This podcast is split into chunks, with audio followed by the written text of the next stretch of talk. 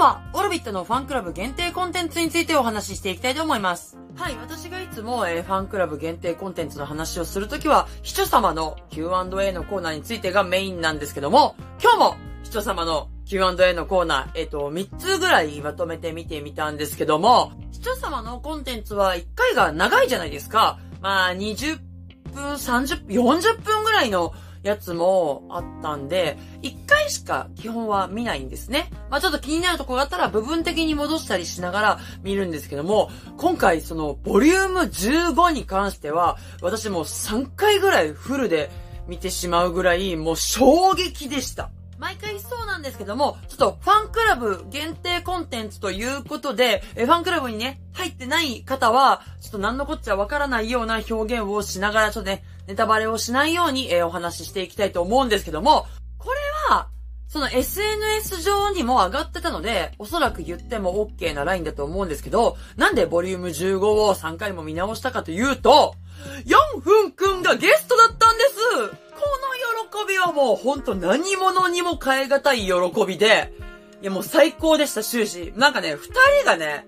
その画角が狭い、カメラとの距離が狭いのか、二人がめっちゃ近いんですよ。ちょっとなんならもう、ひとくんがこうちょっと後ろに行って、4分くんがこう前にいるみたいな、ちょっと重なってるぐらいの、あんな顔面偏差値の高い二人が、あの距離で喋ってるっていうこと自体がまずもう尊いんですよ。で、二人がこう、喋りながら、こう、なんか向き合ったりするんですよ。まあもちろんね、お互い会話したら、顔を見ることはあるんでしょうけど、その距離が近いから、もうすごい、もうなんかもうそれが、喋ってるうちになんかもう一回見たくなってきましたけども、続けます。あの、市長様がね、いつも一人で喋ってる時は結構クールめだなっていう印象が私の中にあるんですよ。クール、7、8割。で、可愛いお茶目が、まあ、2、3割。ツンがメイン。クールがメインじゃないですか。ただ今回に限っては、もう4分くんがいたから、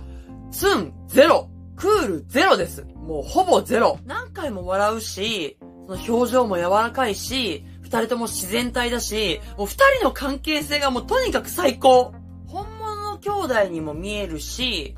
まあ私だけかもしれないんですけど、付き合ってるんじゃないかっていうぐらい仲が良くて、内容的には、オルビメンバーの発表の順番の秘話が聞けて、これはかなり貴重なお話を聞けたなと思います。これも、ひちょくんだけだったら、適当に決めたんですで終わってたかもしれないんですけど、4分くんがいてくれたからなのかな？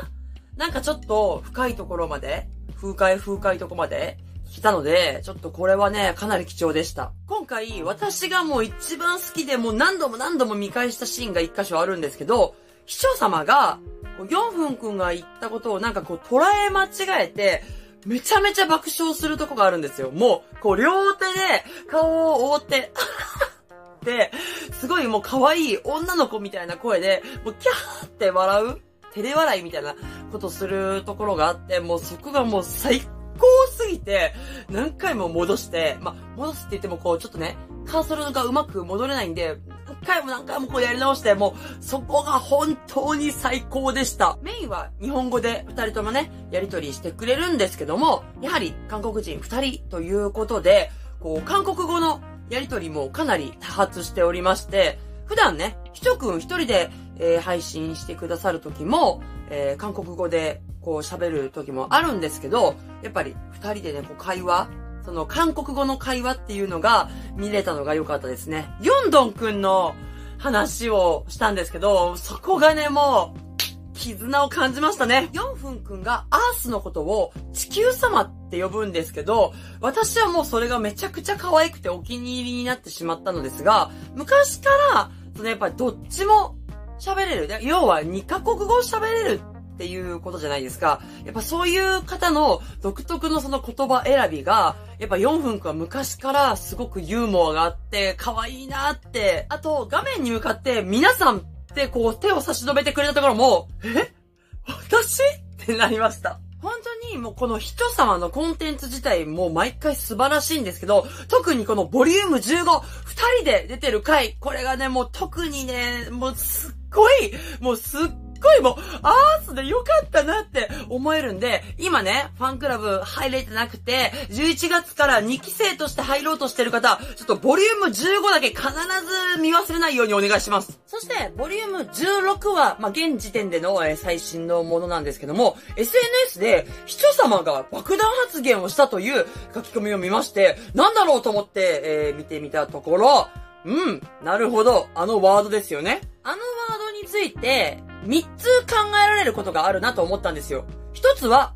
そのままの意味。もう、言ったまんまそのままの意味。そして2つ目は、リーダーとしてっていう意味を、そのワードに言い換えたのかなということ。そして3つ目は、言い間違え、聞き間違え。でも、まあ、みんながそう聞こえてるし、言い間違い、聞き間違いの線は消えてるかだと思うので、実質二択ですよね。そのままの意味か、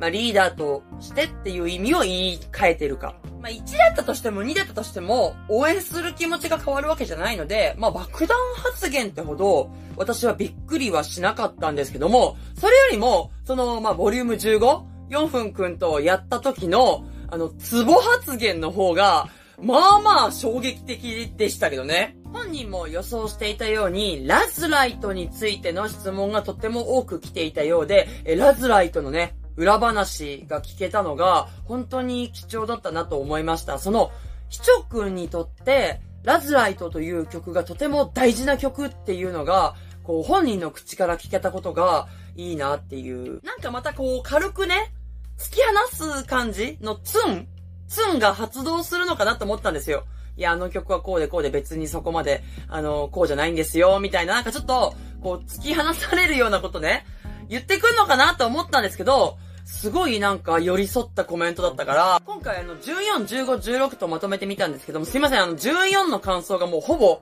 覚えてないというか、もう15の、もう4分くんと市長様がこう、二人でわちゃわちゃ楽しそうにしてるっていうのがもうとにかく印象に残りすぎて、あんまり覚えてないんで、もう一回見ておきますけども、最近こう、なんとなく、市長様がこうやりたいこととか、どういう風に応援してほしいかっていうのが、まあ、本人がね、はっきり言ってくれるんで、分かってきて、あ、じゃあ私は、もう、オルビットという、えー、グループを楽しく応援すればいいんだって、なんかこう、気楽に考えることができて、こうますます好きになるというか、こう、ファンクラブって、なんかこう、ま、嫌な言い方しちゃうと、すごく閉鎖的な空間になってしまうじゃないですか。でも、それは、そのファンの人をすごく大切にしているんだよっていうのが、こう、オルビットのファンクラブはなんかより強く感じられる気がして、だからもうものすごいポジティブな捉え方としては、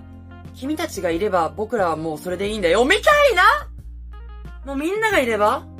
他には何もいらないんだよ、みたいな。ごめんなさい、もう。すごい調子がいい解釈ですけど。はい、ということでもうもう大充実の人様の Q&A のコーナーだったんですけども、ちなみにですね、あの、じゅんくんのラジオがもう本当に私寝る前に聞こうとすると、毎回寝落ちしても全然聞けないんですよ。なのでちょっとやめます。寝る前に聞くのを。ちゃんと、ギンギンに起きてる時に、ちゃんと聞くようにします。もう本当に、じゅんくんごめんなさい。もうじゅんくんの声が素敵すぎるのが悪いんだからね。